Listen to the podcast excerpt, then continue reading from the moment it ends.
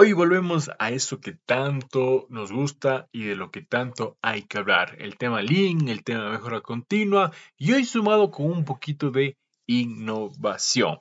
El día de hoy nos acompaña un invitado que nos va a contar cómo ha sido su experiencia, cómo ha sido su aprendizaje del tema de mejora continua, de implementación y sobre todo él lo ha mezclado mucho con el tema de innovación y también se ha ido bastante por el tema de las metodologías ágiles. Con ustedes, Jefferson Anaya desde Perú, episodio número 28, Escuela Lean. Bienvenidos. Hey, ¿cómo están? ¿Cómo han pasado? Bienvenidos a un nuevo episodio de su podcast Escuela Lean. Como siempre, su servidor Alfredo Quito, que se saluda desde Ecuador y que todas las semanas buscamos tener un invitado que nos hable de unos temas de ingeniería, innovación, emprendimiento, productividad como tal. Y este episodio no es la excepción. Y también nos acompaña un invitado que ya le voy a presentar como se debe. Como siempre, agradecer a toda la gente que está escuchando el podcast. Siempre es un gusto llegar a sus oídos por ese formato de audio que cada vez va creciendo y a través de las diferentes plataformas que ya les contaré más adelante. Como les comentaba, el día de hoy nos acompaña un invitado, de hecho que el tema de hoy va a ser muy afín a, nuestra profesión, ingeniería industrial, procesos como tal, y le vamos a ir comenzando unas cosas porque digamos que los conceptos son unos, ¿no? Pero siempre hay enfoques diferentes, ¿no? Hay gente que está más en los servicios, gente que está más en las industrias, entonces gente que trabaja más con la gente, entonces siempre hay algo diferente que contar. El día de hoy nos acompaña Jefferson Anaya desde Perú, quien nos va a estar contando unas cosas súper interesantes y espero que sea de su agrado. ¿Qué tal Jefferson? ¿Cómo estás? Bienvenido. ¿Qué tal Alfredo? ¿Cómo estás? Muy buenas noches, un gusto estar por aquí y bueno, realmente encantado de, participar en este espacio que ya sé que, que viene tiempo generando bastante valor en todas las personas. Genial, Jefferson, no, dicho gracias a ti por tu por el tiempo, estamos hablando un sábado en la noche, robarte un poquito de espacio y general. Es una de las grandes ventajas, digamos, de, una, de la pandemia que nos ha permitido comentarnos con mucha gente, eso ha crecido muchísimo, entonces ahora hay la, la facilidad y realmente es un gusto que estés por aquí. Jefferson, eh, igual cree que te presentes un poquito con la gente, ¿no? Con la gente que nos escucha, cuéntanos qué haces, qué te dedicas, qué estudiaste, en qué estás actualmente. Ok, perfecto, Alfredo, muchas gracias. Bueno, un gusto con todas las personas que nos van a escuchar en este podcast. Mi nombre es Jefferson Anaya Romero, soy de Lima, Perú. Yo estudié ingeniería industrial como carrera profesional y bueno, en el tiempo me he desenvuelto en diferentes eh, especialidades, en diferentes rubros también. Yo empecé, por ejemplo, un poco el campo laboral yendo a la parte de calidad. Trabajé en la parte de calidad, temas de herramientas de calidad, proyectos y demás en el sector de seguros, un tema sector público. De ahí un poco me fui inclinando a diferentes temas adicionales. Entré a la parte de calidad, seguía continuando con este punto más por la parte de proyectos me fui igual a un tema de salud. De ahí pasé, por ejemplo, a trabajar en planta, que fue una experiencia diferente porque estaba en la parte de servicios inicialmente. Fui a planta, en este caso una planta de alimentos, a trabajar toda la parte de mejora continua. Estuve en esa área un tiempo, viendo temas de Lean enfocadamente. De ahí pasé a trabajar en otra empresa que es un centro de distribución como parte logística, igual viendo temas de procesos como tal, como gestión por procesos. De ahí pasé igual a otra empresa trabajando en la parte un poco más de innovación y tecnología, viendo también temas de procesos, temas de innovación como tal. De ahí pasé a otra empresa para trabajar, que en este caso era el sector hidrocarburos, por la financiera. Volví a planta una vez más, en este caso para trabajar igual toda la parte de mejora de procesos, temas de proyectos comerciales y demás. Y bueno, de ahí en el camino al final llegué hoy en día a una empresa que es de consumo masivo, que se dedica a toda la parte de distribución de alimentos, tiene temas de retail también, además que es un corporativo como tal, y tiene diferentes líneas de negocio. Así que por acá igual trabajando en las partes de mejora continua, procesos. Tenemos un área como tal que es de proyectos e innovación, pero dentro de esta área se divide en diferentes pilares. Una de ellas, por ejemplo, justamente lo que menciono, que es de procesos de mejora continua. Y bueno, es un poco mi camino a nivel laboral en el tiempo. Igual entre cada cosa que he estado pasando, he estudiado diferentes temas, justamente en base a lo que comentaba, desde temas de diseño de procesos, temas de línea manufactura, temas de Lean Six Sigma, temas de design thinking, Scrum y otras cosas más que son cosas que hoy en día se vienen tocando bastante en diferentes campos. ¿no? Igual a la par también ya hace unos cinco años aproximadamente vi una parte interesante para lo que es independiente, así que hice temas de consultoría, temas de capacitaciones también, así que igual adquirí una experiencia adicional en este camino. Ya desde hace más o menos tres años viene un equipo que se enfoca en toda la parte de mejora continua, como el tema de Premio Nacional 5S Kaizen. Así que para mí por ese lado, pues sí fue bastante interesante porque tuve la oportunidad de ir a diferentes empresas para justamente ver el grado de madurez de lo que es el tema de 5S Kaizen en cada empresa. Entonces, de hecho, justamente, particularmente este año por el tema de virtualidad, me tocó hacer un tema de evaluación en línea, por ejemplo, con Brasil, que es una empresa de fuera también, así que fue bastante eh, interesante un poco también esa experiencia. Y bueno, ya por último también me dediqué en parte, bueno, hace unos mm, dos años al tema de docencia, algo en paralelo, así que igual estuve trabajando viendo temas de capacitación directamente en instituciones para ver toda la parte de, de mejora continua, innovación, con personas de pregrado y también con parte de gente que ya está ingresada, ¿no? Entonces, un poco así el resumen de mi vida laboral, junto con la parte de estudios, igual todo complementario con el tema de la carrera que era ingeniería industrial. Genial, Jefferson. Me encanta porque igual tu formación es súper completa y estás mucho también en la parte académica, aparte de la formación continua, que yo te voy a dar unos, unos tips por ahí también que nos interesa, porque eh, el podcast de verdad escucha bastante estudiantes, sobre todo que están o terminando la carrera o están comenzando como tal, entonces siempre a veces ellos están buscando una orientación en esa parte, ¿no? Y el tema de mejor continuo es un, es un buen nicho, digamos, laboral y además de, que está medio todavía comenzando esa parte. Y como somos colegas, igual tú eres ingeniero industrial, soy ingeniero industrial, siempre cuando invitado es de mi misma profesión le pregunto, eh, ¿cómo llegó a esa carrera, no? O sea, ¿cómo es que fue tu camino ahí? ¿Cómo llegaste de, de suerte o fue algo pensado? ¿Y cómo, cómo es en tu caso? Ok, perfecto. Gracias, Alfredo, por la pregunta. Bueno, efectivamente, pues uno cuando está en, grados menores en el colegio, ¿no? cuando está justamente ahí un poco pensando qué va a hacer en adelante. Bueno, a mí eh, a nivel un poco académico en el colegio era una persona bastante abierta a los cursos. Eh, me gustaba mucho el tema, digamos, de matemática, me encantaba la química, era mi curso favorito ciertamente. ¿no? Había cosas que por ahí me gustaban más que otras, pero igual creo que fui bastante eh, respetuoso por las materias. Me gustaba estudiar, hasta ahora me gusta estudiar bastante. Y bueno, justamente buscaba en el camino alguna carrera que me implique poder ver diferentes ramas.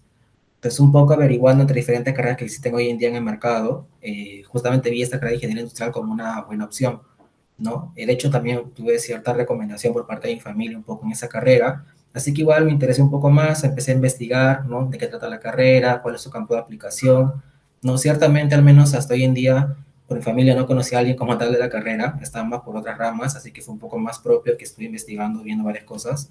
Me interesó, bueno, ya cuando empecé a estudiar, me gustó más porque empecé a ver cosas que sí me interesaban. Obviamente que siempre el inicio de la carrera es algo más general, ya cuando estás más avanzado entras a cosas mucho más específicas de la carrera, pero me gustó, así que realmente fue para mí una buena decisión. Hoy en día también lo que vengo trabajando está muy afín con esto, ¿no? Entonces, siempre tuve un poco esa perspectiva de ver diferentes cosas, porque justamente viendo la parte de mejora continua, viendo la parte de procesos, viendo la parte de innovación, ves prácticamente toda la empresa, porque esa final es transversal. Entonces, realmente era una buena opción poder complementar con esta carrera que hoy es bastante demandada en el mercado. Genial, Jefferson. Sí, de hecho, por, es, es, interesante, sobre todo porque la, siempre hablamos que la ingeniería industrial es súper amplia, ¿no? Y hay gente que está, no por la calidad, que la producción, que la seguridad. Entonces, hay ramas y una de ellas es el, tema de mejora continua, como dices tú, es algo transversal que de hecho todas las empresas deberían empezar a trabajar un poquito más formal. Y entrando a eso, eh, ¿cómo le ves el tema de la, porque yo algo que, bueno, de hecho, si buscamos libros, información, el link está muy en Estados Unidos, ¿no? obviamente Japón, la parte de empresas por allá, también Europa. ¿Cómo le ves aquí en, en, en nuestras industrias, ¿no? hablando latinoamericanas, Ecuador, Perú? ¿Qué tan? Porque a veces yo le, todavía le siento que, como que no es muy conocido en ese tema, ¿no? Que del link, mejor continua, todavía como que está recién empezando. ¿Cómo le ves tú? Bueno, un poco para comentar algo que también fue bastante eh, curioso en mi caso, por ejemplo cuando yo estaba estudiando la carrera, el tema de Lean fue parte, o sea, no fue un curso de Lean como tal que tuve en la carrera, fue como que una parte de otro curso mayor que era de calidad. Era como que un subtema, ¿no? O sea, no fue tan a fondo, fue un tema particular. Lo entendí ahí como que a medias porque era cosa muy general en algunos casos. Obviamente en ese momento estaba estudiando no sabía la aplicación. Ya poco como que después me dio curiosidad, empecé a leer unas cosas, me metí un poco a leer algunos artículos, ¿no? En ese momento todavía no estaba como que tan metido en redes sociales, por ejemplo, ¿no? Así que no había como que mucho contacto con más gente, ya más fue un poco la experiencia, ¿no? Entonces, cuando ya empecé a trabajar como tal, igual en mi rama en calidad, igual de ahí me fui a la parte de mejora continua, como comentaba, justamente cuando empecé a ver el tema de mejora continua, caí en planta, y en esta planta ya estaba trabajando bastante con el tema de Lean, era súper enfocado en Lean, estaba bastante avanzado y ya estaban hasta un nivel de excelencia operacional. Entonces, como yo era básicamente nuevo en este mundo, entonces sí aprendí bastante en este camino, ¿no? aprendí preguntando, aprendí equivocándome también, y ya como que ya entendiendo un poco más el tema, ¿no? un poco de qué trataba y toda la experiencia que había de parte de diferentes personas, ya empecé un poco a ver esto como algo bastante interesante y productivo, ¿no? Y en el camino, ya en los años, pues como tal, seguí formándome más temas, estudiando, preguntando, relacionándome más, preguntando a más gente, igual equivocándome también seguramente y así aprendiendo. Y ya como tal, pues eh, tuve un poco más claro unos conceptos, ¿no? Acerca del tema, su campo de aplicación como tal o su extensión, y también porque era importante ver que no solamente era posible aplicarlo en manufactura, ¿no? Porque igual se puede aplicar en servicios, a nivel de, eh, hasta temas de oficina, ¿no? A nivel de administración en general, ¿no? Hasta en su casa, ¿no? Entonces realmente era bastante interesante ver un poco más allá de lo que hoy en día se ve a nivel profesional, ¿no? Entonces, sí creería, por ejemplo, yo, que sí sería interesante que, en general, creo yo, en todas las carreras de ingeniería, o de repente hasta en otra carrera como administración y además, sería bueno que el tema de Lean sea algo que se toque bastante, porque es algo que realmente es muy importante, ¿no? O sea, ya no como algo eh, corto, sino algo un poco más extendido, porque realmente eso facilita bastante todo tipo de gestión en cualquier empresa, ¿no? Entonces, eso es un poco lo que yo vi como tal. En Perú, ciertamente, un poco también en base a la consulta, eh, hay empresas ¿no? que son más grandes, sobre todo, que ya vienen aplicando esto más tiempo, ¿no? Igual hay cosas que, se, digamos, siguen en el camino de aprendizaje, hay cosas que no se han sostenido, han tenido que volver a realizarlo como tal, eso es lo que suele pasar aquí por tema de cultura justamente, pero hay cosas que sí se han ido trabajando bien, ¿no? Hay cosas que sí están madurando más, ¿no? Al final, mejora continua también tiene pues un enfoque mucho en los procesos, también con las personas, así que igual hay muchas cosas más que hay que revisar a fondo, pero sí he visto, por ejemplo, en el camino que igual hay otros países muy cercanos a esta realidad de Perú, como por ejemplo México, como por ejemplo Ecuador, Colombia, que también igual uno puede ir tomando buenas prácticas, ¿no? Buenas prácticas, relaciones, consejos y demás que realmente pueden un poco sumar y ver realmente cuán avanzados estamos aquí con respecto a lo que hay en otros lados, ¿no? Genial, Gerson. Y ahora tocas el tema de, cultura, que de hecho creo que es algo que, eh, el tema ya de, que es clave, ¿no? Para que implementar, no solo temas de Lean, no voy a implementar la ISO, no sé, temas de seguridad, o sea, es clave, ¿no? Esa parte ya de, de la empresa en sí. Pero, ¿cómo le ves tú ese aspecto? Porque yo a veces veo, de hecho, últimamente en LinkedIn, bueno, desde un tiempo atrás, sobre todo, que hay una especie de debate, ¿no? Entre, no sé, profesionales que están metidos en la mejora continua y hay un choque ahí de que él está formado, él estudia en Japón, no sé, y está en el IN con la cultura japonesa, y el que ha estudiado en el IN está acá Estados Unidos, entonces hay un choque ahí. ¿Cómo le ves tú en esa, en esa proyección, digamos, a implantarte herramientas ya en, nuestro, en nuestra cultura latina, ¿no? Que es, no sé, no puedo decir, un poco más, no sé, indisciplinada tal vez en un punto, o más dura, digamos, ese tipo de cosas. ¿Cómo le ves? ¿Que hay que adaptar las herramientas en sí o de otra forma a la gente, llevarle a esa cultura, ¿no? De esos modelos originales, digamos. Ok, perfecto, Alfredo. Bueno, es una pregunta eh, bastante interesante y a veces compleja también para responder. Como bien comentas, pues es un tema que hoy en día se viene generando bastante debate, ¿no? Fíjate que, por ejemplo, así como comentaba que en el camino que estuve trabajando en esa experiencia y también con la parte de estudios, estudiaba temas de Lean como tal y de hecho desde hace ya eh, un año y medio por ahí empecé a estudiar TPS, justamente un poco la matriz del tema de Lean, ¿no? que es el tema de las bases. Entonces, para mí fue interesante porque vi un poco cierto contraste, como bien comentas, ¿no? Porque justamente pasa el tema de la cultura, que es al final el gran valor que se genera. Porque allá, pues, en Japón, siendo más exactos, pues la cultura es muy distinta aquí, ¿no? O sea, la gente tiene muy claras ciertas cosas, hay mucho tema de respeto, hay mucha disciplina, ¿no? Hay diferentes enfoques también. O sea, ahí es un poco mucho más natural las cosas que aquí es un poco más impuesta, ¿no? O sea, ya un tema del día a día, como lo trabajan y acá es como que más obligado, hay que sostenerlo, hay que acompañarlo tiempo y encima se cae, hay que volver a realizarlo. Entonces, es un tema que todavía sigue siendo complejo por aquí, ¿no? Y pasa justamente por el tema de las personas, ¿no? Entonces, lo que yo, por ejemplo, sí considero por ese aspecto es que sí es bueno que podamos eh, ponernos metas, ¿no? O sea, metas en el sentido de que si yo solamente digo, no, somos una cultura diferente y al final no vamos a poder avanzar, o sea, como que es un poco muy conformista, ¿no? Sea, que ver al final todo como una meta, ¿no? Mira, si yo sé que en otro país pueden llegar a un nivel de excelencia muy alto, si yo sé que realmente la cultura se puede hacer algo mucho más sostenible, que realmente vamos a enfocarnos mucho en las personas y demás cosas como tal que son pilares. Sea, si tengo un poco esa meta, un poco esa perspectiva también, voy a poder justamente trabajar en eso, ¿no? Tiene un poco esa mentalidad de que sí, sí se puede hacer, se puede hacer. O sea, es como el tema de la perfección. ¿no? Tal vez no exista como tal, pero si yo tengo un poco esa visión de poder llegar a alcanzar lo más cercano a eso, va a ser mejor, ¿no? A decir, no, bueno, me quedo en 80%, no, no más porque es lo, lo, normal aquí, ¿no? Entonces creo que es un poco lo que me dejó a mí como mensaje, ¿no? O sea, tomar como referencia lo que ya existe hoy en día en otros lados, que sí es posible, con un tema obviamente mucho más sostenible, más dedicado y demás, y sobre eso un poco formar las bases, ¿no? Ahora también, por ejemplo, lo que sí creo muy interesante que me dejó esa parte un poco de estudios en, en TPS es la parte de que tiene mucho el enfoque, además de personas y el tema de procesos y demás, es el tema que tienen sistemas y principios. Y al final es un poco lo que rige todo, ¿no? Entonces, más allá de la aplicación mucho más específica de una herramienta o de repente una metodología o cierta forma de trabajo, es un poco las bases, ¿no? Entonces, ¿qué pasa ahí? Que, por ejemplo, tengo bien claro que tengo un principio rector que me determina que hay que generar liquidez en el negocio. O me determina que tengo que hacer un tema de acción con las personas, hay un enfoque en, en formación como tal. Y justamente no es pues, raro mencionarle que la casa de TPS, que también se habla mucho en Lean, tiene justamente esas bases, ¿no? La base del Kaizen, la base 5S, que es un tema de disciplina, entonces no es algo nada extraño porque al final tiene relación, ¿no? Porque tiene mucho enfoque en poder formar a las personas. Entonces, yo creo que partiendo un poco de eso, ¿no? Ese tipo de experiencias que ya existen, que ha sido bastante trabajado en el tiempo por muchos años, inclusive hay temas de material también disponible, uno puede tomar esto como base para poder tomarlo aquí como referencia y trabajar un poco en esa meta, ¿no? De buscar lo más cercano posible un tema de excelencia operacional, ¿no? Entonces, eso es un poco lo que yo podría transmitir sobre el tema, ¿no? Más allá que sí hay cierto, eh, ciertamente hay gente que de repente un poco más se va al lado totalmente aplicado, tal cual como en Japón, y en otro caso un poco la adaptación. Creo que más mi lado sería como que ver lo que tenemos acá, ¿no? Reflexionar lo que tenemos, buscar una meta un poco más, eh, digamos, ambiciosa, pero que sea posible, y trabajar en eso constantemente, ¿no? Porque al final justamente la mejora continua significa eso, ¿no? Hay que seguir mejorando día a día, hay que ver cómo hacemos las cosas mejor, y creo que es bueno siempre ponerse metas un poco más grandes para poder llegar a buenos objetivos, ¿no? Y cómo ya en la, en la práctica, por ejemplo, o sea, porque yo, yo te, te, te decía al principio, yo creo que tus conceptos todavía son un poco medio, medio nuevos, digamos, en la parte industrial, y obviamente me es un gerente que tal vez estudió fuera y viene, él, él ya él mejor aterrizará, ¿no? Dicen, ok, quiero implementar esto, ¿no? Pero ya en tu experiencia, ¿por dónde comenzar, no? Porque a veces como que hay, hay tantas herramientas, ¿no? Hay tantos caminos que, y, y, dices, ya quiero empezar a implementarnos que algo de mejora continua, que, que las cinco veces. Y una empresa, ¿qué recomiendas? ¿Y cómo, ¿Por dónde empezar, no? ¿En qué fijarme? ¿Qué vas a sentar, por ejemplo? Bueno, es una pregunta también bastante interesante y de hecho bastante abierta. En verdad, como yo es algo que también aprendí en el tiempo, ¿no?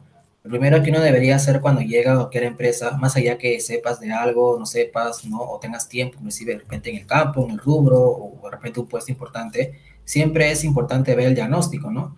Cómo está la empresa, ¿no? ¿Qué viene trabajando? Porque como bien comentabas también, Alfredo, pues hay empresas que tienen un enfoque más de ISO, otras un poco más de Lean, otras un poco más hoy en día, por ejemplo, el tema de agilidad, y en fin, hay un montón de temas más que viene trabajando. Entonces, es bueno conocer un poco eso, ¿no? qué es lo que hoy en día la empresa está haciendo, qué es lo que está aspirando, qué objetivos tiene, ¿no? O de repente cosas que no están haciendo bien, pero porque no conocen bien de otros campos, tal vez. Entonces, un poco entender lo que está pasando como situación, ¿no? No solamente a nivel de, metodología, no solamente a nivel de lo que vienen haciendo, sino a nivel hasta financiero, ¿no? Realmente cómo está repercutiendo esto al final en sus resultados, porque al final de ahí justamente se basa, pues, lo que están en alta dirección para tomar decisiones. Entonces, justamente ahí un poco uno puede ir viendo cuál es el enfoque actual de la empresa, ¿no? Como un así, como se dice en la parte de procesos, ¿no? Y además de esto un poco viendo pues lo que hay, sea para el rubro, sea a nivel de conocimiento, de habilidades, y un poco también el enfoque y el apoyo también y demás cosas que son variables, uno podría al final determinar, obviamente, con el equipo, con diferentes gerencias y demás, ver al final qué camino elegir, ¿no? Por ejemplo, hay algunos casos que, y es muy común esto, que dicen, bueno, antes de irme a un enfoque pues de excelencia operacional, un tema de Lean, voy a trabajar en que al menos estén claros mis procesos, ¿no? Así que voy un poco a formar las bases, voy a hacer que la gente entienda lo que es un estándar, voy a generar capacitación, un poco de concientización sobre lo que es un proceso, su importancia y la medición. Y cuando esté un poco más maduro, tal vez, ya voy a pasar, por ejemplo, de repente quiero certificarme en ISO, o de repente quiero ir a un enfoque más lean para ser más eficiente en ciertas cosas, ¿no? O de repente quiero ir por la parte de innovación y quiero hacer diferentes enfoques, o hago grupos para un tema de agilidad, o sea, ya depende de cada negocio, pero sí me parece importante esto, ¿no? Creo que como que la base de todo tipo de, de herramienta, marco de trabajo, mindset, filosofía u otro, son los procesos. ¿no? Si no están claros los procesos, o sea, no sé ni siquiera qué estoy haciendo, de repente ni siquiera genero valor, entonces al final sería en vano yo ver, ver otras cosas. ¿no? Por ejemplo, eh, sí recuerdo algunos casos que me pasaba, que en conversaciones que tenía en mis trabajos, había mucha disposición a automatizar cosas, ¿no? Porque se veía como tema eficiente, que la tecnología, que el mercado, que otros lo vienen haciendo, la competencia y demás, pero cuando uno un poco analizaba el proceso, se da cuenta que al final ni siquiera debía existir. Entonces, automatizar algo que al final no viene al caso, pues es al final más gasto, ¿no? En teoría como que al final es más eficiente, pero no es así. Entonces, acá justamente viene esa parte de diagnóstico, ¿no? ¿Cómo está mi proceso, no? Están claros, la gente lo conoce, están capacitados, de repente en su momento fueron mapeados, pero hoy en día cambió el entorno, como por ejemplo el tema del COVID, también hizo muchos cambios. y requiere hacer una revisión, hacer un nuevo mapeo, estudiar un poco los procesos, los flujos y demás. Entonces, para mí como que eso es importante como iniciar, ¿no? Entender los procesos, qué hay, qué no hay, de un poco ver el objetivo, ¿no? Y pueden hacerlo por planes, ¿no? Por ejemplo, en excelencia operacional puede hacerlo por niveles, ¿no? Hay niveles 1, 2, 3 y en fin, depende también de cada modelo.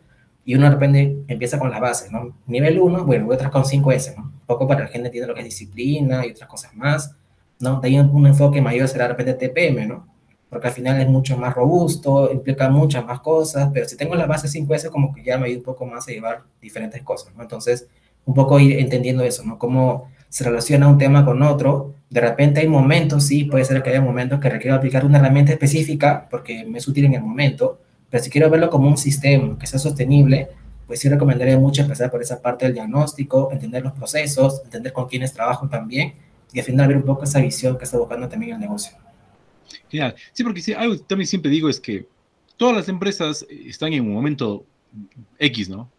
Unas estarán más, son más grandes, más pequeñas, tendrán algo de experiencia ya en una implementación, otros no, por ejemplo, no tienen idea de, de, de nada, digamos. Entonces, me imagino que también depende mucho de, de, yo siempre digo que a veces esas herramientas son de, de, momentos, ¿no? Del tiempo, ¿no? Empresas tal vez muy chiquitas todavía están muy prematuras para esta herramienta, otras están más grandes, están más solamente más organizadas, entonces también hay que jugar mucho con la realidad, digamos, de, de cada empresa. Y, y, por ejemplo, ahí ya en esa parte, ¿qué tanto influye, por ejemplo, la, parte directiva, ¿no? O sea, el, el, gerente, digamos, como tal. O sea, digo, como que decía, te decía hace un momento, no es lo mismo que yo vea el gerente, digo, ya, yo quiero, yo digo que vamos a implementar cinco veces, ¿no? Pero puede que no tenga idea, ¿no? O sea, generalmente, ¿no? Es como llegar primero a él, porque eh, eh, siempre se dice que tus procesos, pues, ISO, lo que sea, necesitan sí o sí el respaldo de la, de la parte gerencial, ¿no? Ok, otra pregunta, de hecho, pues a veces muy complicada, ¿no? Y bueno, el tema es que, como bien mencionas, Alfredo, que también uno aprende en el tiempo cuando está en el trabajo, ¿no? Por ejemplo, a veces pasa, y eso lo he visto con, con mucha gente que recién ingresa a trabajar, ¿no? Su primera experiencia, ¿no? O sea, pues se ve bastante entusiasmado, ¿no? Hay muchas ideas que corren ahí, hay muchas cosas que salen, y, o sea, me parece bien, ¿no? Porque, digamos, hay entusiasmo, ¿no? Eso es algo muy importante, ¿no? pero justamente pasa lo que mencionas, ¿no? O sea, cuando no hay un tema de alineamiento, cuando hay un tema de integración, no hay un respaldo, al final pues la cosa se cae, ¿no? Entonces ahí, por ejemplo, también una dependencia en el tiempo, ¿no? Que uno tiene que buscar sponsor, ¿no? Entonces siempre es bueno buscar sponsor, pues que esté obviamente en, en alta dirección, ¿no? Para poder hacer que sea más eh, aprovechado de repente el recurso, en tal caso el proyecto, y se pueda hacer la gestión, ¿no? Si fuera el caso. Ahora, también es cierto que hay diferentes puntos de vista, ¿no? Por ejemplo, el que es un poco más... Eh, visto, el que es más escuchado, como bien comentas, es eso, ¿no? Si no tengo el apoyo de la alta dirección, o sea, si desde ahí no parten las cosas, que es el compromiso como tal de alta dirección, y hacerlo además va a ser en mano, porque al final de repente voy a hacer una buena acción, pero queda solamente en un área, un proyecto pequeño, no se extiende, no se expande, no genera sistema, porque no tengo apoyo de arriba, no hay cómo replicarlo, o sea, nadie me cree, no tengo la confianza de nadie, entonces es muy distinto que alguien que está arriba, que es al final el que lo lidera, o el dueño tal vez, lo imponga, ¿no? poco se suena mal, pero cuando es un poco de arriba, pues ya la gente, digamos, así le gusta no va a tener que hacerlo, ¿no? Porque al final justamente es quien tiene un poco la, la, decisión, ¿no? Pero lo que es cierto es que al final es todo un proceso de, de, cambio, ¿no? De gestión del cambio, un tema de adaptación, un tema de formación, de entendimiento y, y medición también y todo lo demás, ¿no? Entonces, lo que sí es importante es buscar ese compromiso. Ahora, ¿cómo busca el compromiso en la dirección? Bueno, igual un tema eh, que no siempre, o sea, no es que haya una receta como tal, ¿no? porque si no todo el mundo diría, pues, muy bien, ¿no? pero un poco acá lo que puede funcionar es justamente hacer pilotos, ¿no? Es lo más común que se hace, ¿no? O sea, si yo quiero hacer, por ejemplo, el tema de 5S, yo ya sé de repente de cómo sirve, ya sé su beneficio, lo he visto en otros lados, o lo apliqué en otros lados y demás, y sé poco cómo ayuda. Bueno, mira, voy a hacer un proyecto de piloto, ¿no? Te muestro los resultados en este tiempo. Si me hace un poco esa confianza para poder aplicarlo, pues te agradecería para que realmente la gente pueda entenderlo y pueda seguir por buen camino, ¿no? pues es una opción que es bastante eh, trabajada, ¿no? Empiezo con un piloto, si me va bien, bueno, muestro los resultados como tal, vendo un poco esta idea y al final lo repliego con más gente, ¿no? Entonces lo más común que es un poco con ese tema de confianza, ¿no? Y está bien, porque al final pues uno va a mostrar resultados, ¿no? Pero cuando uno quiere llegar también hacia arriba, justamente con la gerencia tiene que mostrar resultados, ¿no? Números un poco duros también a veces, pero justamente al final lo que más compra, ¿no? Porque justamente buscan el tema de retorno de inversión, ¿no? De repente en un nivel un poco más como los líderes, con las áreas, inclusive hasta con otras áreas operativas también. También además de funcionar la parte de números, puede funcionar un poco la parte del cambio, nivel de persona, de comportamiento, ¿no? otro tipo, un poco de indicadores, pero a nivel arriba, o sea, un poco más de alta dirección, sí es un poco más duro, un poco más financiero. Entonces, al final, si no demuestran un tema de retorno de inversión, es difícil que realmente me apoyen. ¿no? Entonces, un poco como, como mensaje por ese lado. Ahora, también es cierto que uno podría empezar haciendo cambios de su área, ¿no? algo de manera simple, con un grupo más pequeño, ciclos de calidad tal vez, o de repente con un proyecto que sea un poco transversal, pero que igual sea algo pequeño, igual mostrando resultados, al final me compran la idea. O sea, ahí como que empiezo de abajo hacia arriba, ¿no? Muestro algo de repente que vengo avanzando con un grupo más pequeño, lo escalo, así voy avanzando con diferentes áreas al final a nivel organizacional, ¿no? Y la otra es que al final hago un piloto, vendo un poco la idea con resultados y lo sigo extendiendo, ¿no?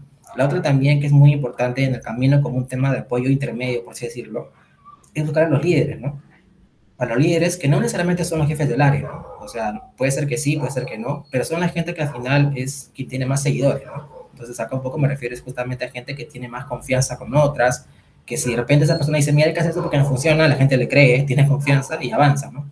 Entonces es bueno un poco identificarlos, ¿no? Que son como los embajadores, los promotores, los líderes como tal, ¿no? En diferentes áreas y buscar un poco ese apoyo, ¿no? Decir, mira, ¿por qué no decirle, mira, tengo un proyecto X, ¿no? Que tengo una idea, me gustaría invitarte a que seas parte del proyecto, me gustaría que también puedas aportar con ideas, lo hacemos, lo probamos, ¿no? Y me ayuda un poco también a poder extenderlo con más personas, ¿no? Y al final eso lo vendemos un poco más de repente con la dirección para que siga extendiendo, ¿no? Es una buena opción, ¿no? buscar siempre gente para acompañarte en este camino y no irte solo, porque irte solo con todo el mundo es complicado, ¿no? Hay que buscar siempre el apoyo, el respaldo, obviamente de tu área, ¿no? De otros líderes también, gente que te puede sponsorear, ¿no? Así, por, a mí, por ejemplo, me pasó en unos casos que, viendo el poco de proyecto, buscaba el sponsor de la gerencia de gestión humana.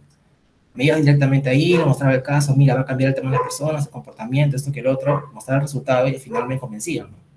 Entonces, sí es bueno de repente podría ver un poco en base realmente al proyecto al proceso, lo que se quiere trabajar, ver con quién es bueno aliarme para generar valor al final compartido por todos.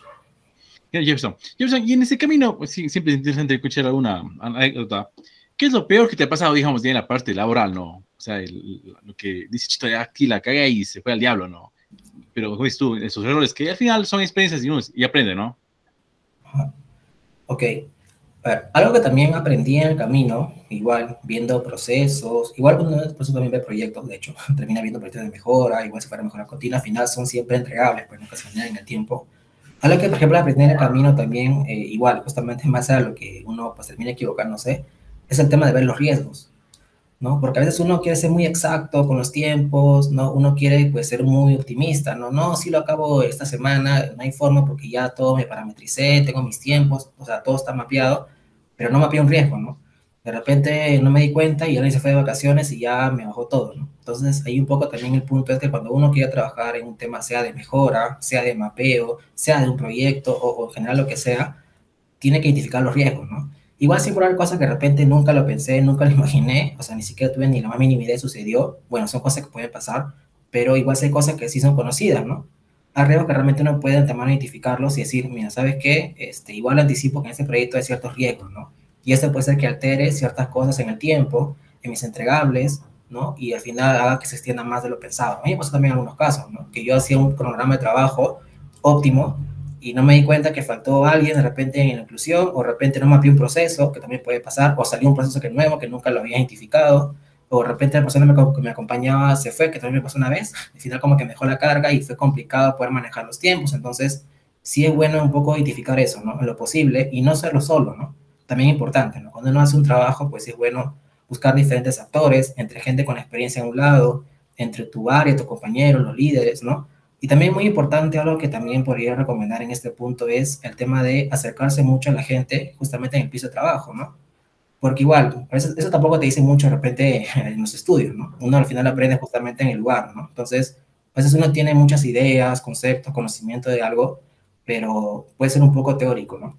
Entonces, de repente yo tengo toda la idea, luego, claro, le hago una hoja, o de repente hoy en día virtual, pero al final, ¿qué pasa? De repente voy con mi idea, justamente en lugar de trabajo, me doy cuenta que no es la realidad o que la gente no la entiende, que es lo peor encima. Entonces, sí es bueno que también en ese camino de construcción de las cosas, del mapeo también, ¿no? De repente hasta de la evaluación, de las pruebas y demás, la con la gente, ¿no? Justamente en el piso de trabajo lo que se llama Gemba, ¿no? Entonces, sí es bueno acercarse con la gente, probarlo, experimentarlo y al final ver si realmente esto puede resultar, si se entiende, si es la mejor opción.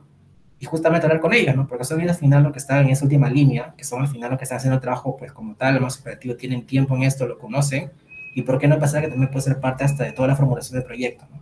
Entonces es importante siempre incluirlos como tal en todo tipo de acción y ser parte de ellos, ¿no? Yo les comento acá una experiencia, por ejemplo, en este caso, eh, yo estaba, por ejemplo, en su momento mapeando un proceso, primero la parte de entendimiento. Para ver cómo funcionaba, que era una parte poco de distribución. Entonces, en ese caso, pues igual tenía una cierta idea del tema, había investigado un poco más por un lado, pero igual me acerqué directamente al lugar. Entonces, yo quería un poco probar cómo era el tema, ¿no? Entonces no es igual, como digo, mapearlo, hacerlo en hoja y demás o pensar, a directamente hacerlo. Así que al final, ¿qué hice? Bueno, fui un operador más, metí a la operación, estuve directamente haciendo la parte operativa para entender cómo era el tema y ver las dificultades, ¿no? Y justamente cuando ya empecé a hacer las cosas me di cuenta que había cosas que ni siquiera lo habían mapeado. ¿no? Y tuve que volver a realizarlo, pero ya fue un punto más cercano, porque al final yo lo hice, lo probé, entendí mucho más y realmente me di cuenta ahí que sería importante estar directamente con la gente para realmente hacer mejor el trabajo. No tanto en la fase de diagnóstico, mapeo, como la parte de la mejora ¿no? y la prueba como tal. Entonces sí es algo que sí podría aconsejar bastante en cualquier tipo de, de trabajo que uno vaya a realizar. Genial, Jefferson. Importantísimo lo que dices es, es irse al piso, ¿no? Meterse con la gente, si es posible, hacerle el proceso en, sí, porque de una forma no, no conoces, ¿no? Y también ten en cuenta que la gente que no escucha que siempre la, esta profesión, sobre todo, bueno, y en sí, no es algo de escritorio, ¿no? O sea, es realmente estar en el piso, estar con la gente, estar ahí día a día y obviamente ahora su, su tarea administrativa, digamos, pero la clave es estar en, en plantes, sí, como tal. Genial, Jefferson. Ahora quiero empezar a cambiar un poquito, porque tú en tu, en tu digamos, desarrollo profesional, has ido metiéndote en otros aspectos, digamos, ¿no? Un poco más el tema, como dijiste, ¿no? las metodologías ágiles por un lado, el, el, tema de innovación, por ahí el tema de emprendimiento en sí. Y quiero poner, comenzarte porque yo siempre cuando veía tu presentación, digamos, es mejora continua e innovación, ¿no? O sea, ¿a dónde, qué tan, qué tan, cuál es el alcance, digamos, de, esa palabra, digamos, en tu área como tal? Ok, perfecto. Bueno, eh, para empezar, lo que es innovación, en verdad, hay unos conceptos, bueno, en verdad hay muchos conceptos de innovación. En algunos casos, por ejemplo, innovación, digamos, dentro de lo que se especifica es que innovación es como parte de mejora continua, porque va a busca un tema de cambio, mejora, ¿no? Y de hecho, ese punto, por ejemplo, de mejora continua es lo que llaman innovación incremental, por ejemplo, en algunos casos, ¿no? Hay otros casos un poco más extremistas, así como el caso Link con TPS, que puede ser un caso. Hay cosas un poco extremistas que es, por ejemplo, que dice que innovación solamente es innovación cuando es algo nuevo, como una innovación disruptiva.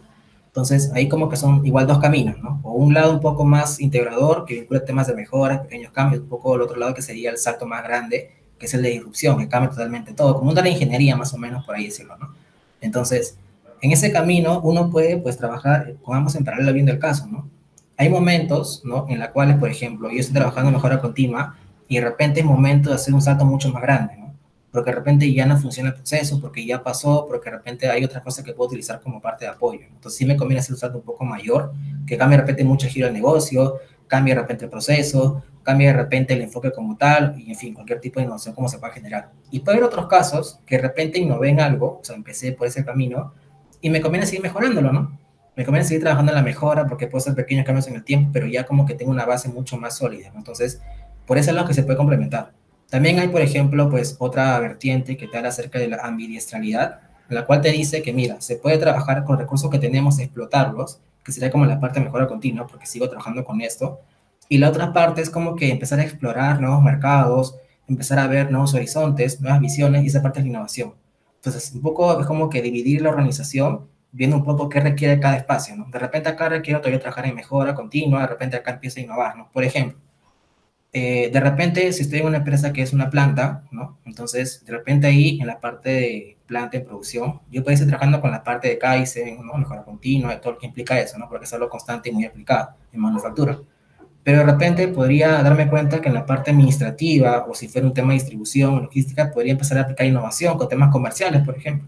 De repente viendo modelos de negocios, de repente viendo temas un poco más a nivel de expansión de mercados, si fuera marketing, de diseño de productos. Entonces, no es que solamente puedo aplicar una sola cosa. ¿no? Yo podría ver realmente cuándo requiero aplicar una u otra o en diferentes espacios al mismo tiempo o en paralelo. Entonces, es un poco esa postura y por eso que realmente sí considero de que ambos se pueden trabajar de manera conjunta. Entonces, no lo veo como que se repelen, ¿no? Porque sería como que decir, no, mira, solamente Lean puede trabajar Lean y no puede trabajar procesos, ¿no? Y en verdad es mentira, porque de hecho ambos se apoyan, ¿no? Si no tengo claros los procesos, si no los estándares y demás, trabajar en temas de mejor y Lean sería haciendo cosas que no están, pues, todo claras, ¿no? Entonces, por eso que sí considero que es bueno eh, ir experimentando, porque de repente algunos resulte bien, otros no, pero justamente en esa prueba y error uno aprende, ¿no?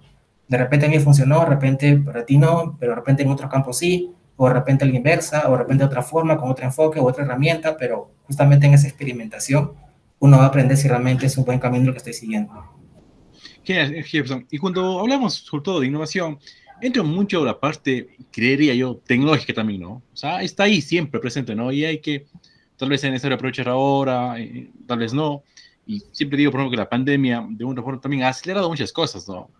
Desde cosas como el e-commerce muy específicas, ¿no? Tal vez por ahí inteligencia artificial, bueno, ahí en esa parte. ¿Y cómo le ves tú? Porque a veces es, creo yo también, un poquito peleado, ¿no? El, el TPS o el link con la máquinas nuevas, así, el tecnología, ¿no? ¿Cómo le ves la, conjunción, digamos? Porque sea como sea, se habla de industria 4.0 y demás, ¿cómo va empatando eso, no? ¿Cómo crees que va a influenciar mucho, o las empresas cómo deben adaptarse en ese aspecto? Ok, perfecto, Alfredo. Bueno, también una pregunta bastante interesante, ¿no? Eh, fíjate que, por ejemplo, por ese lado, bueno, primero viendo el tema tecnología, ¿no? Que es un tema también que, que lo escucho bastante, ¿no? eh, sí me ha pasado en muchos casos que mencionaban de que, mira, si hablamos de innovación es tecnología, sin la tecnología no podemos innovar, ¿no? O sea, es como que es un poco una premisa, ¿no? O una dependencia. Y en verdad no es así.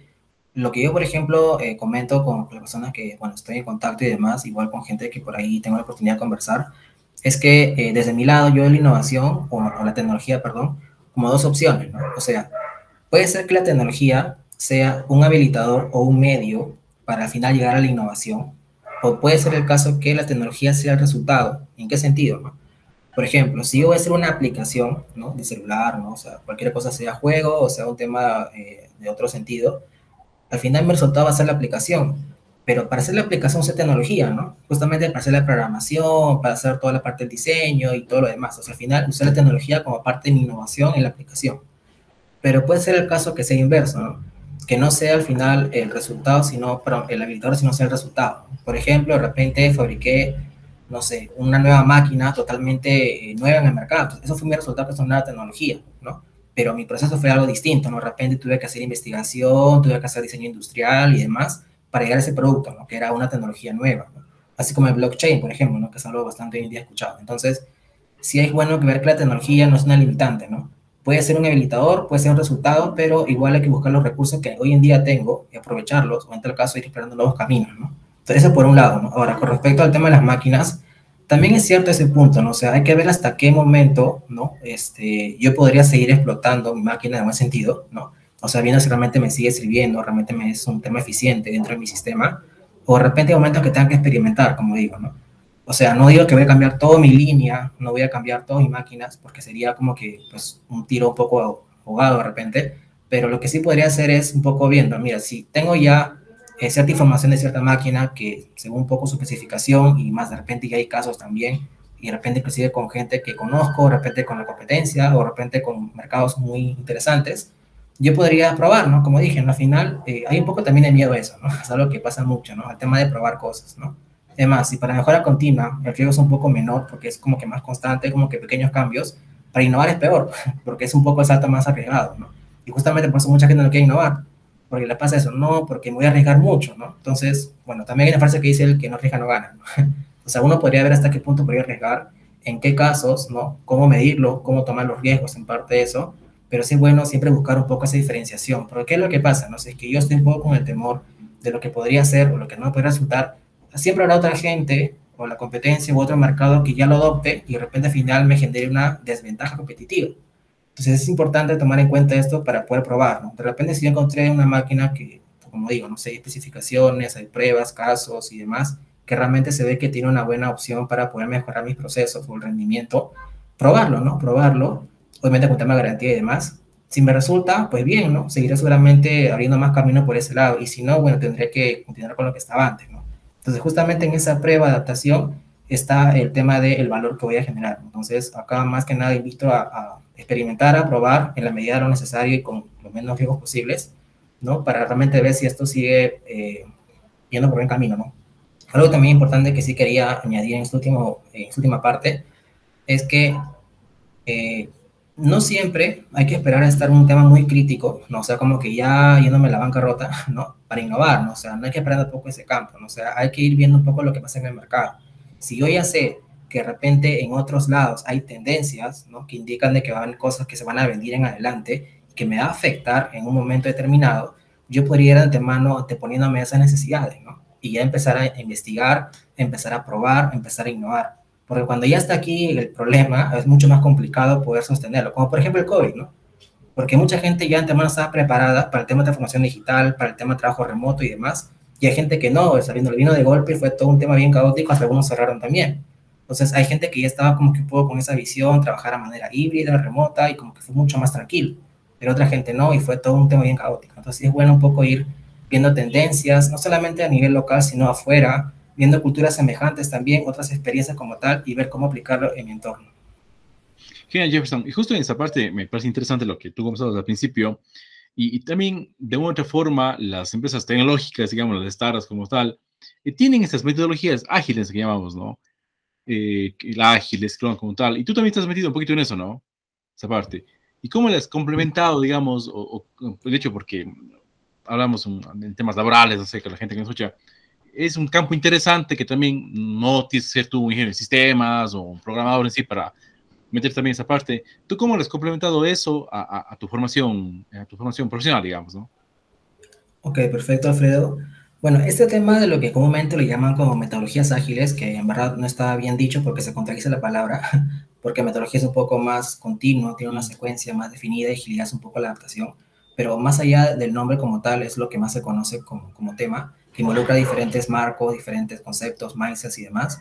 Pero, por ejemplo, es algo que hoy en día así como el servicio está un poco más avanzado en este mundo del tema agilidad o del tema innovación, también es cierto que llegará momentos, ¿sí?, en que la parte de manufactura o la parte un poco más dura también llegue un poco más. De hecho, acá en Perú, por ejemplo, hay empresas grandes, sobre todo las grandes que están mucho más avanzadas en tecnología, con manufactura, con temas de 5S, TPM u otra, que vienen trabajando en estos puntos de agilidad.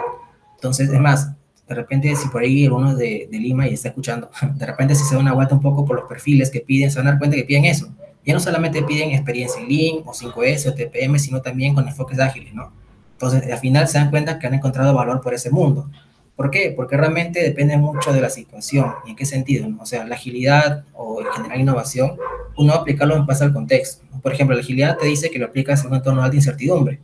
Y hay momentos que son así, hay momentos que realmente pues tengo ciertos proyectos cuando son nuevos, cuando es un tema de diseño de productos, o cuando es un tema muy, muy diferente en un tema de negocios, de repente otro rubro, otra línea de negocio, y como es un tema un poco más de incertidumbre, me conviene aplicar agilidad porque me reduce el riesgo.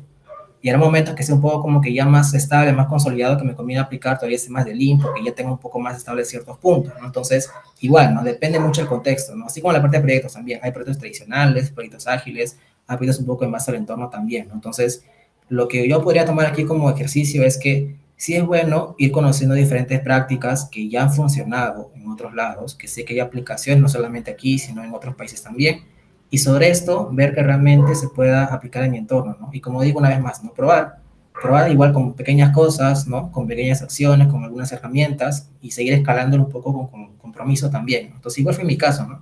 Yo empecé aplicando ciertas herramientas, probando a ver cómo me va, para entenderlo también, no solamente quedarme con la base de teoría o, un aspecto bibliográfico.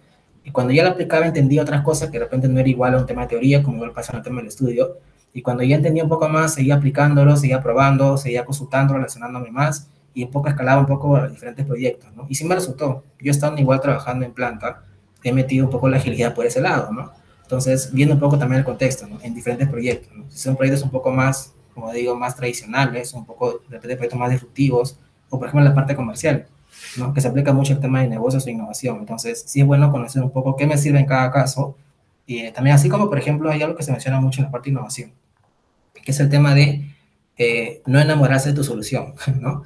Entonces, de igual forma también, así con este tipo de analogía, sí recomendaría no enamorarse de una sola metodología, una forma de trabajo, ¿no? O sea, ir viendo realmente qué puedo aplicar en base a lo que estoy viendo, necesidad. Y como dije, ¿no? O sea, no, no debería haber temor a equivocarse, ¿no? Más bien sería mucho más complicado, creo yo, tener a gente que no arriesga, ¿no? Que está muy conformista con lo que está haciendo, ¿no? Y al final no genera valor, solamente está haciendo un tema de repetición. Entonces, es mejor buscar siempre gente que tenga esa disposición a probar, a experimentar, sea más creativa, no que realmente quiera arriesgar en parte, ¿no? Obviamente siempre con mesura, como mencionaba, porque al final así vamos a buscar justamente eso, ¿no? Buscar la mejora continua, vamos a buscar el tema de innovación, vamos a buscar nuevos enfoques, vamos a poder aplicar nuevas cosas, ¿no?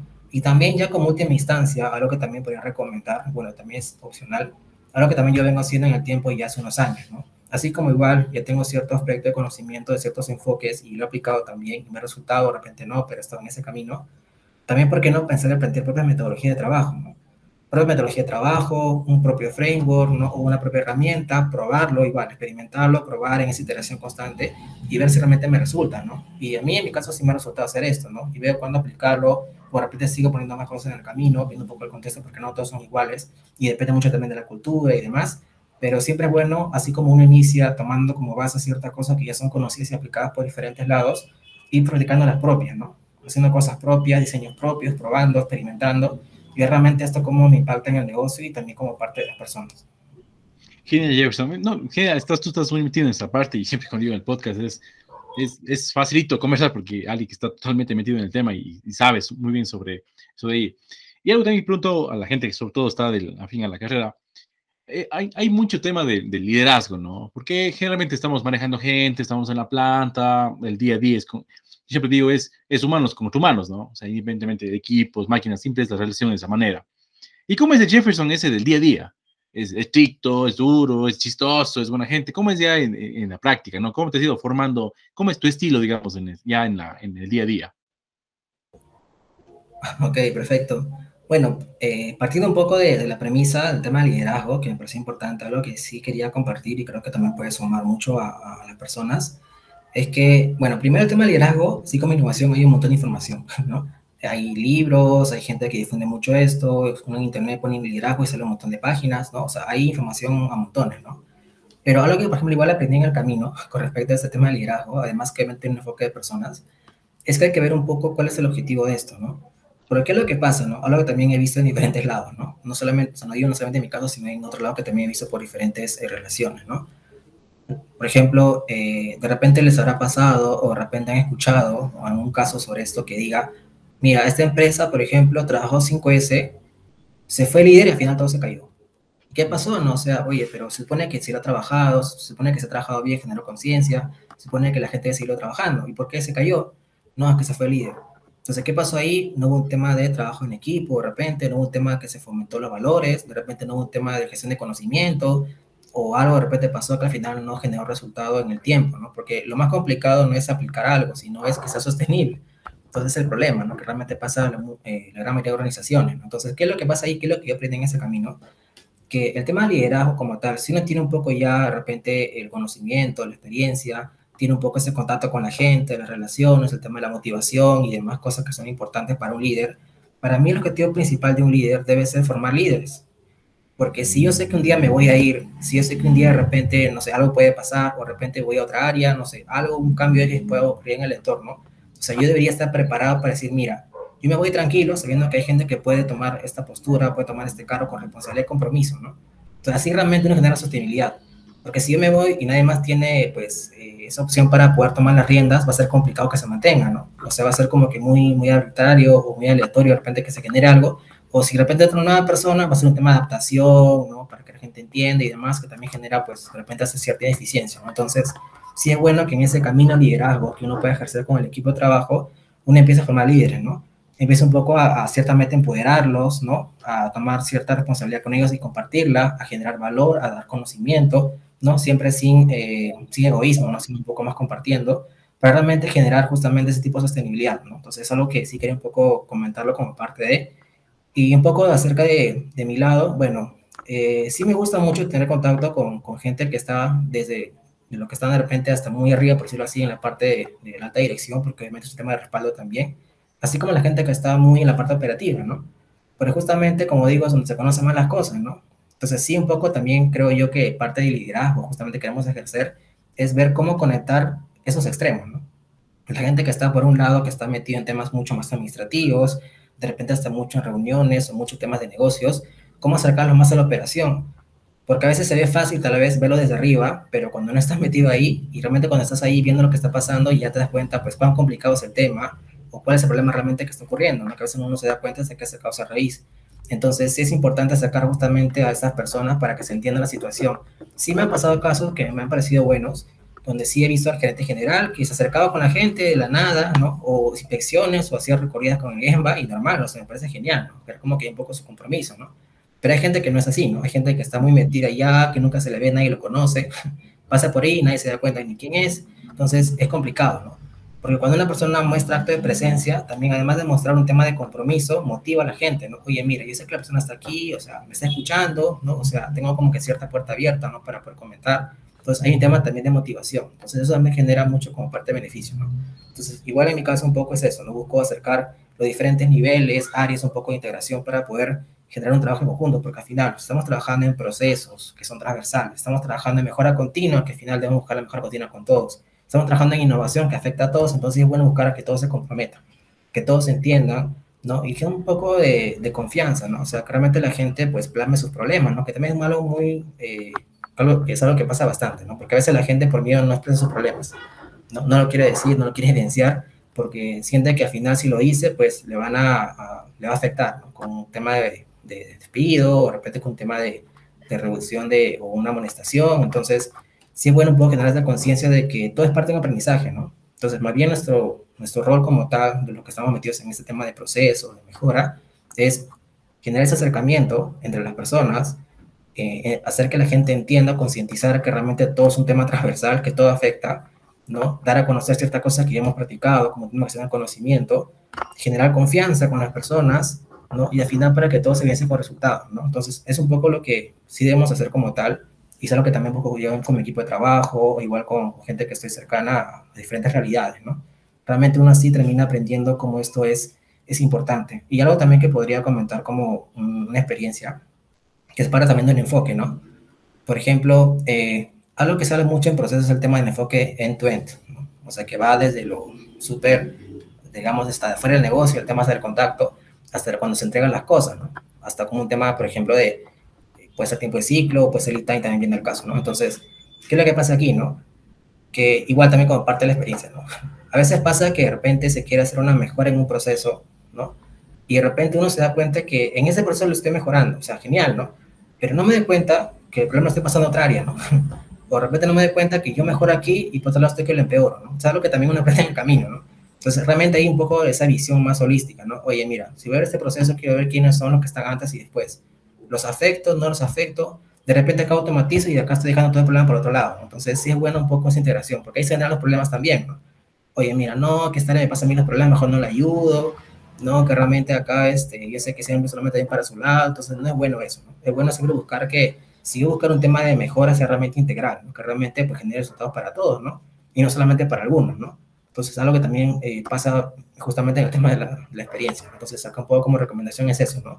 Entender el problema, acercarse con la gente, ¿no? Buscar no afectar a otras personas en el tema de los cambios, de entender cómo tal el proceso, ¿no? Eh, siempre buscar un poco esa motivación para poder hacer que las cosas cambien. Desde el acercamiento de la alta dirección con la gente operativa es muy importante, ¿no? Es algo que no es tan fácil a veces, pero hay que irlo haciendo de poco, ¿no?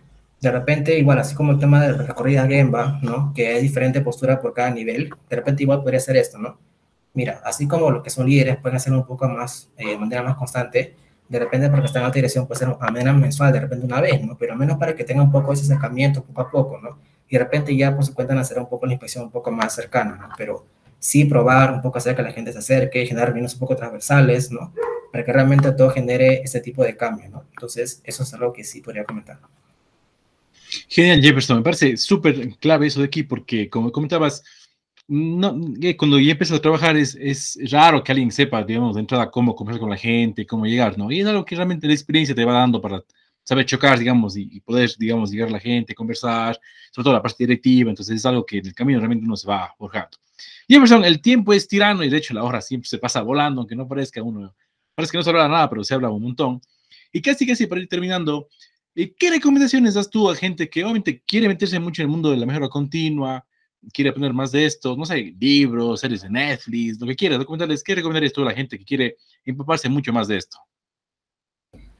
Ok, perfecto, Alfredo. Bueno, efectivamente la hora pasa rápido. La verdad ha sido bastante eh, bueno poder conversar diferentes puntos.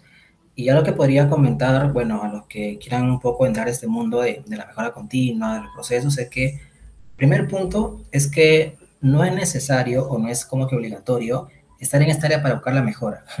Algo que también me ha pasado, ¿no? O sea, sí encontraba una persona que decía, no, pero yo estoy en finanzas, o sea, no tengo nada que ver, yo a mi número, ¿no? O sea, estoy sentado y ya, ¿no? o de programación, o sea, estoy con mi código, estoy en otro mundo, ustedes sigan con lo suyo, ¿no? Entonces, eso está mal, ¿no? O sea, realmente hay que entender que si quiero buscar la mejora, por un lado, ¿no? Hay que ver que donde yo esté puedo aplicarlo, ¿no?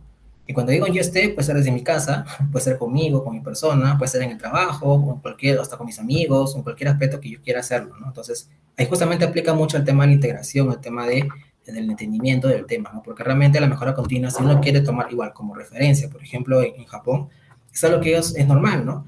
O sea, no es que esté impuesto, o sea, es como que su día a día es hacer eso, ¿no? Hacer Kaizen. Entonces, si uno un poco toma esa idea, ¿no? Como ellos lo ven también, y acá lo hacemos como parte nuestra, como un tema de filosofía también, nuestro día a día, va a ser mucho más natural, más claro, va a tener muchas más ideas, va a ser mucho más eh, rápido de repente entenderlo y poder aplicarlo con más personas y hacer la gestión.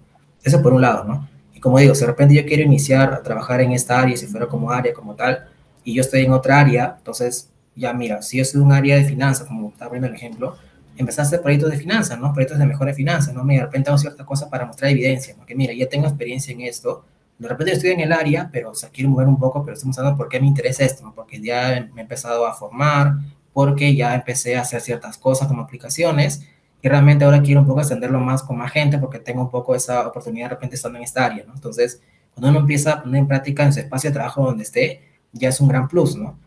Y el otro caso sería si de repente, no sé, primer trabajo, ¿no? Primer trabajo y quiero estar de mejora, ¿no? O de repente eso va a ser un poco, pues, variable, ¿no? Entonces, ahí, bueno, lo que primero podría uno basarse es obviamente en, en las bases teóricas, ¿no? No siempre todo te brinda el centro de estudio, como tal, como lo comentaba, como en mi caso, por ejemplo, pero sí podría tomar como referencia y otras cosas como libros, ¿no? Artículos, por ejemplo, acá el podcast también, como referencia, ¿no? E igual hay en YouTube, en fin, hay muchos medios digitales que de repente no había, ¿no? Era un poco más duro. Y también podría recomendar que, por ejemplo, quienes están interesados en este mundo de la mejora, se acerquen muchas personas que tienen experiencia, ¿no? O sea, no siempre, y es la verdad, porque es algo que también me ha pasado a mí, ¿no? No siempre todas las personas están como que dispuestas a conversar, a compartir, ¿no? O sea, es gente muy cerrada o simplemente te, te vistea, como dicen. Pero hay gente que sí te responde, ¿no? Hay gente que dice, ah, mira, te comparto lo que yo he hecho, ¿no? ¿Qué te puede servir? O sea, yo acá invito, igual, al final, como dije y como digo muchas veces, ¿no?